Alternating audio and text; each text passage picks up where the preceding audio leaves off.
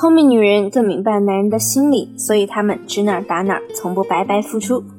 欢迎来到文姬说爱，我会陪你一起成长为不再为情所困、手握温柔刀的智慧女人。我是情感咨询师 C C。如果你有情感问题，可以添加我的微信文姬零三三，文姬的小写全拼零三三。之前我在课程中讲过关于女性如何去撩你的另一半，或者是你的暧昧对象。很多同学跟我反映，谢谢老师，我觉得你说的特别好，但是冷不丁的就让我和男人产生这种肢体接触，我不太敢呀，我有点害羞，能不能有一些简单的操作，又能达到好的效果呢？那本期节目就是 C C 老师特意为情感小白量身打造的语音撩汉干货指南。顾名思义，你不用和对方面对面，这个强度大家应该还是可以接受的吧？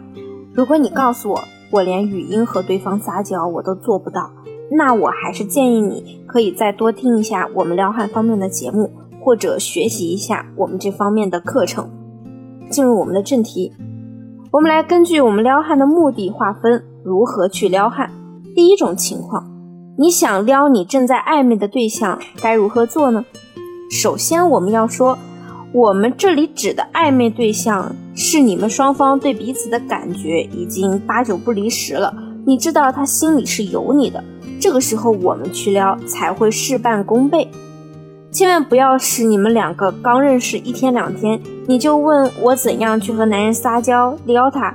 如果你寻求的是短期关系，那也无可厚非；但如果你是想和这个男人发展长期关系，最好不要三天之内就去发这种很撩人的语音信息。刚认识前一周，我个人建议你们还是用文字或者是表情包去传递一些小暧昧的信息。假如说现在你和你的暧昧对象已经离确定关系就差谁先开口这一步了，那咱们就来撩撩他，让他迫不及待的和你确认关系。比如他给你发了一条消息说：“我等会儿要忙了。”这个时候啊，你就先不要回复他，等他忙完之后，看到你几个小时都没回他消息，肯定会产生疑问，干嘛去了？此时你就可以俏皮的回复他，其实我刚才看到你的消息啦，可是我忙着去做瑜伽，忘记回你了，你不会怪我忘记你了吧？一般来说，很多男人最无法抗拒的就是女人俏皮之中又有点小坏的语气。让他们既想生你的气，听到你那么开心的样子，又无法生你的气。当他们有赌气表现时，你就可以以退为进。嗯，看来你是真的生我气了。我真的让你这么不开心吗？那算了，那你就不要理我好了。男生这个时候只能跟你说：“没有没有，我没生气，你别不理我。”这样的过程会越发拉近你们之间的距离。之后你再适当后撤，那么就很容易激发男人想要完完全全拥有你的欲望，也就是会想着和你确定关系了。第二种情况，你的目的可能就是想单纯的情侣之间调调情，加深亲密度。那情侣之间的聊呢，就少了很多约束，乐趣自然也会更多。比如你们可能有早上打电话的习惯，或者互道早安的习惯。那你就可以在发语音的时候，像小猫咪一样慵懒的伸个懒腰，这个时候你的声带就会流露出很自然的声调。嗯，早呀，好困哦，好想抱着你再睡一会儿。这句话呢，虽然很简短，但绝对会让你的男朋友像打了鸡血一样兴奋一整天。那说完互道早安时，该如何撒娇？我们再来说一说，晚上我们要结束聊天时，该怎么去以撒娇结尾，让男人浮想联翩呢？比如，很多情侣会有晚上打语音电话的习惯，那你就可以在对方想要挂电话的时候对他说：“别挂嘛，我想听着你的呼吸声睡觉。”在深夜大脑最放松的时刻，你语音略带撩意的说一句这样的话。很可能会让男人瞬间血脉膨胀。如果他这个时候突然对你说：“宝贝，你咋这么会撩啊？”你就可以对他说：“嘘，安静一点，我现在想要听着你的心跳声睡觉。”相信我，这个时候男人对你一定是无法抗拒的。那么接下来我们就再来说一说关于我们在撒娇时有哪些要注意的地方。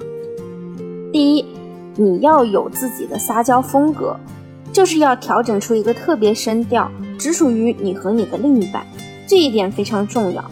比如说，有的女生她和男朋友撒娇前，每次都要加上一个“哼”，慢慢的这个。哼字呢，就成为了男人的一个心锚。下次你们两个人冷战，你想要用撒娇的方式去破冰，你就可以哼一下，对方的心里立刻会反应到你这是在和他撒娇，所以你们的冷战问题甚至也能很快的解决掉。其次，你要懂得对方的心理底线。为什么有的女人撒娇时会让人觉得很作、很讨厌？就是因为她其实没有搞懂男人对撒娇承受的底线。我就见过一个女生，明明自己的男朋友说了扁桃体发炎了，嗓子疼，她还一个劲儿的用撒娇的语气说：“我不管，我不管，我就是要你给我唱周杰伦的新歌。”搞得对面的男生直接说了一句：“拜托你没事儿吧？我都说了我嗓子不舒服，你还要我唱？”直接撂电话。还有关于撒娇，我们最好保持适当的度，不要天天都想着撒娇。就算你声音再好听，多了总会烦。你可以制造一些事件，之后再进行撒娇，这样反而会让他觉得你情商高，会来事儿，还拥有一个有趣的灵魂。那么，如果你不知道如何制造能让你们关系升级的小事件，也可以添加我的微信文姬零三三，发送你的具体问题给我，我一定会有问必答，帮你成为感情中的大赢家。好了，下期节目再见。文姬说爱，迷茫情场，你的得力军师。